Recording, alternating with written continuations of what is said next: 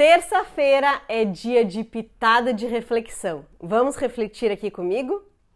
Domingo, tava eu na cozinha tentando inventar umas novas receitas para o Felipe comer e para levar de merenda para a escolinha, né? E fui fazer uma panquequinha de hum, panqueca normal, só que com formatinho do Mickey, né, para ver se ele comia. E aí já estava na cozinha, fui inventar de fazer também um bolo de cenoura. Mas tudo sem receita, tudo da cabeça, vai colocando tudo que tu acha que vai num bolo no liquidificador, né, para testando. E tava eu testando meu bolo de cenoura, mais fit, né? Fui misturar farinhas também. E depois que eu já tinha aquela massa da, do bolo de cenoura, fui levar para aquelas é, maquininha de cupcake elétrica, tá? Que é bem prática, que eu adoro essas praticidades, né? Então coloquei a massa em cada uma das forminhas, untei tudo direitinho, fechei a forminha e esperei o tempo ali. E esperei o tempo que mais ou menos eu espero para fazer os bolos normais. Quando eu abro para ver como é que tava, tava uma nhaca assim, ó, não tinha saído bolo nenhum, tava é, ficou meio molengo, assim, não tinha farinha suficiente para estar tá no, no ponto de bolo. Tava mais um mousse, ficou super gostoso, mas não era um bolo.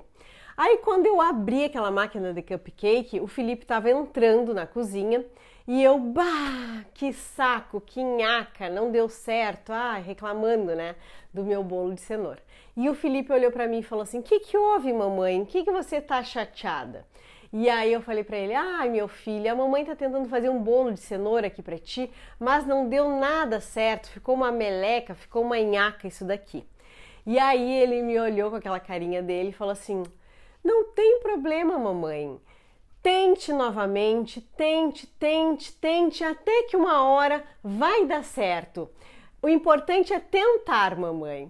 E aí eu já fiquei toda emocionada, né? Fiquei toda orgulhosa daquela carinha. Eu realmente, meu filho, é isso daí. A mamãe não vai desistir, a mamãe vai fazer de novo até dar certo o bolo para ti. E aquilo já encheu meu coração de orgulho e tirei duas reflexões dessa cena com o Felipe na cozinha, né?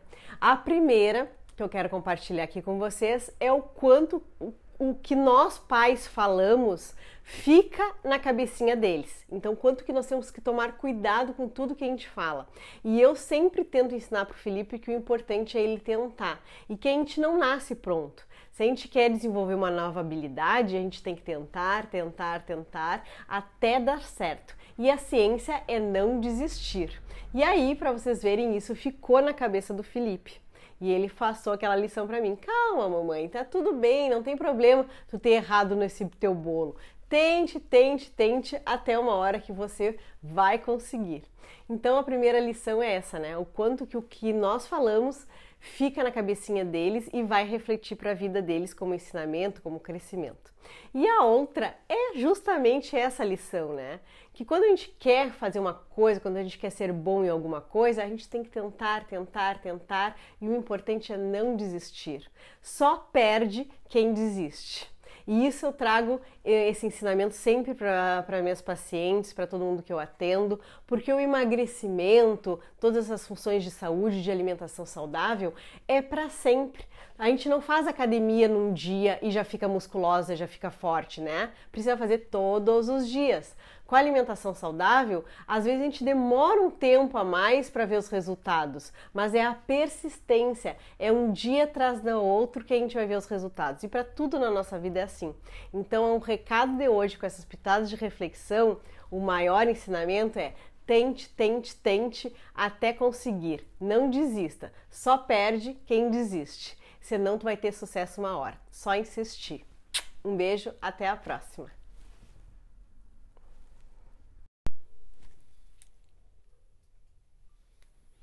Muita gente confunde autoestima com autoconfiança.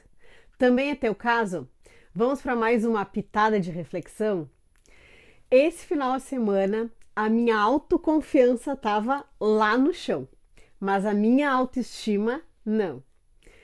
Muita gente tem a tendência de confundir e achar que é a mesma coisa até autoconfiança e autoestima.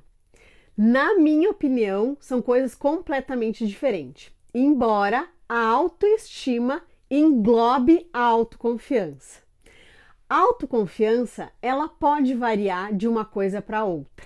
Então, eu posso me sentir autoconfiante em algumas coisas e me sentir com a minha confiança totalmente abalada para outras atividades.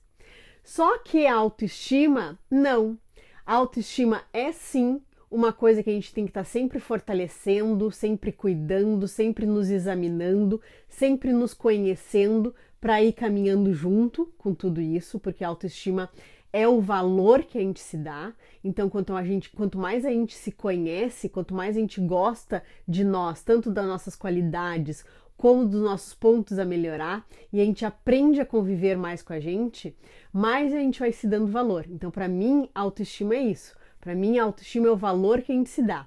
E ela não varia. Então, independente da minha autoconfiança estar baixa, eu sigo me valorizando que foi isso que aconteceu esse final de semana. Então deixa eu contextualizar um pouquinho mais, né? Esse final de semana eu fui para Pelotas para jogar o torneio de beach tênis lá. E aí entrei em quadro no primeiro jogo tremendo, ruim assim, mal, com a minha autoconfiança lá no pé, né? E joguei super mal, né? Claro. Por quê? Por que a minha autoconfiança estava abalada? Não porque eu jogo super bem beat tênis e aí eu estava com a minha autoestima abalada e aí abala a nossa autoconfiança, que podia ser.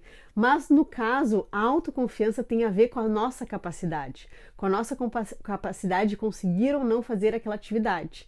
Então, quanto mais a gente vai treinando, quanto mais a gente vai se capacitando e dando conta daquela atividade, no meu caso do beach tênis, mais a nossa autoconfiança ia vai se elevando, né? Só que eu fui pro jogo totalmente demitida, porque eu iniciei o jogo há pouco tempo, não treino direito e vou só na minha raça, na minha vontade de querer aprender, querer crescer. Então a autoconfiança estava abalada por causa da pouca capacidade. E tá tudo bem. E é isso que eu vim para diferenciar aqui com a gente, para vocês terem noção melhor que autoconfiança e autoestima são totalmente diferentes. Então, embora a minha autoconfiança estivesse baixa, porque eu não tenho aquela capacidade, a minha autoestima é boa, porque eu tenho noção que eu não tenho capacidade, que eu tenho que me habilitar mais, que eu tenho que fazer aulas, que eu tenho que treinar. Só que não quer dizer, por eu ser é, ainda não estar apta para jogar, para ganhar campeonato, para tudo mais, que abale a minha autoestima. Porque eu sei do valor que eu tenho, independente de jogar bem ou jogar mal.